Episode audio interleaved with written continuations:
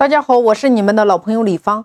那我们说，今天无论你作为一个创业者还是一个投资人，如何能够吸引到最优秀的人才成为你的合伙人？大家一定要学分红之道。万事万物不为你所有，但是皆为你所用。所用为大家实现你们多方的共赢啊！我来给大家分享三种方法。第一种方法叫做合理法，就是你已经有合适的人选了，那这个时候。比如说你要做的这个项目，投资一百万，或者说五百万，外部找到有资金的人拿到资金，内部你可以找到店长，可以让他出资五万，或者说十万，让他可以占百分之十的分红。也就是说，这五万或者说十万，他如果没有资金的话，你完全可以借给他；如果是五万的话，你可以让他分二十个月还完，每个月还两千五。投资回本之后，或者说当回报率超过一倍的时候，你可以和店长双方进行约定。第一个，你以合理的价格转让一部分的股权给到店长；第二个，店长每个月拿基本的工资加超额的分红加奖金来补偿他的人力股股权不调整；第三个，回本之后可以调整为三七或者说四六。店长这个时候就成了你这个公司的大股东。第四个，业绩或者说利润对赌机制。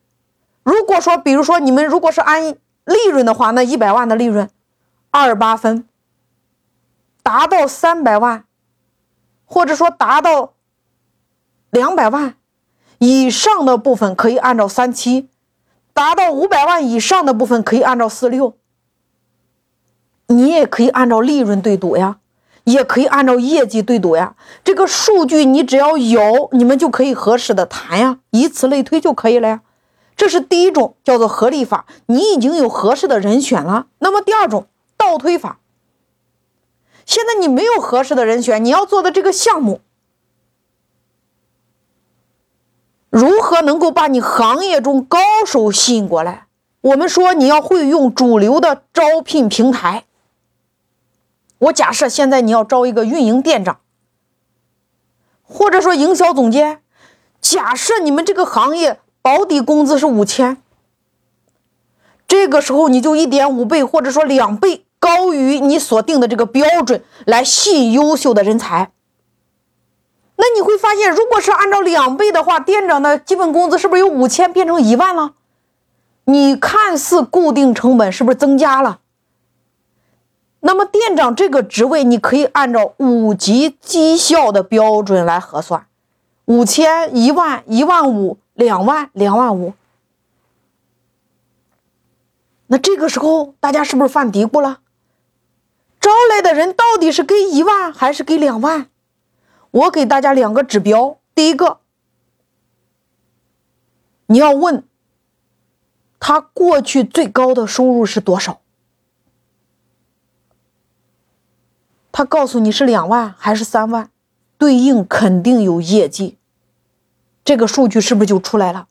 第二个，你过去创造的最低业绩是多少？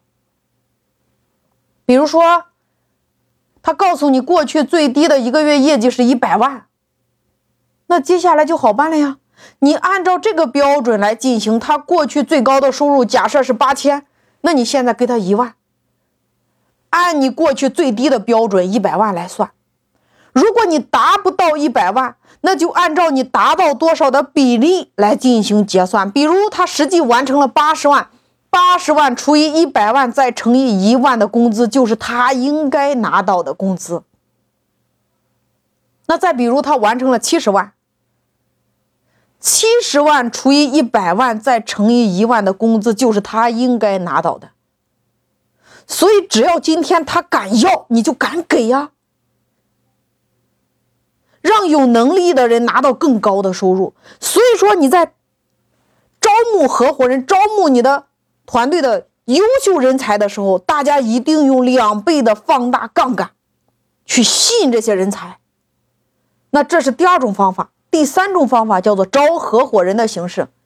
如果今天你要新开一个公司，或者说你要进行一个项目。你可以用月薪五万、十万来招募合伙人。我给大家分享一个我自己的案例。我在二零一五年的时候，我投资了一家婚庆公司，这家婚庆公司到现在依然在正常的运营中。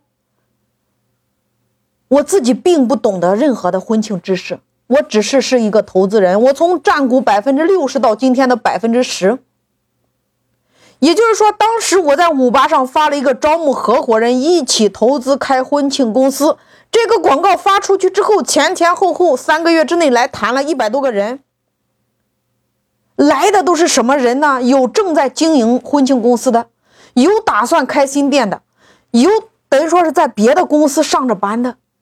总之是谈了一波又一波，谈了一轮又一轮。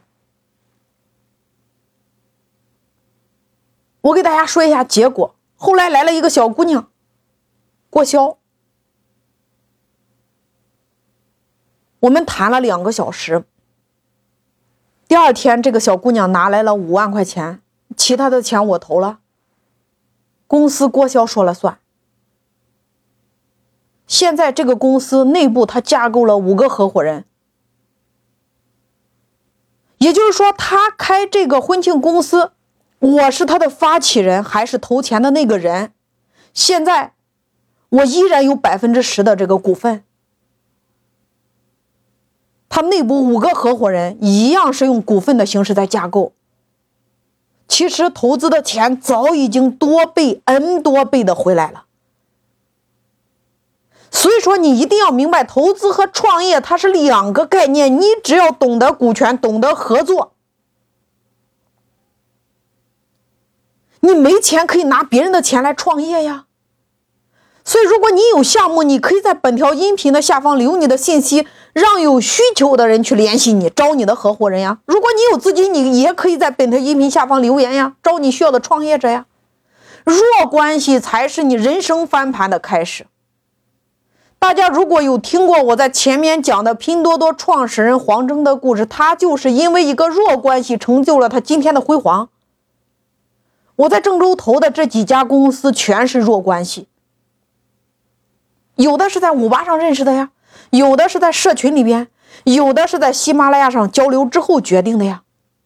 所以你千万不要为自己的成长和你的创业来设限。能够助力你的贵人都是弱关系中的弱关系开始的。如果你在经营中你遇到问题，你也可以私信我呀，把你详细的发过来，我会根据你的问题给大家录专门的解决方案的音频。所以大家一定要牢记，不要给自己的成长设限，就像雷军在找自己的合伙人一样，一切皆有可能呀。关键是你敢不敢迈出第一步。一个老板最重要的能力就是成就你员工的能力。一个老板最大的梦想就是帮助你的员工实现他的梦想。你的梦想不就瞬间也实现了吗？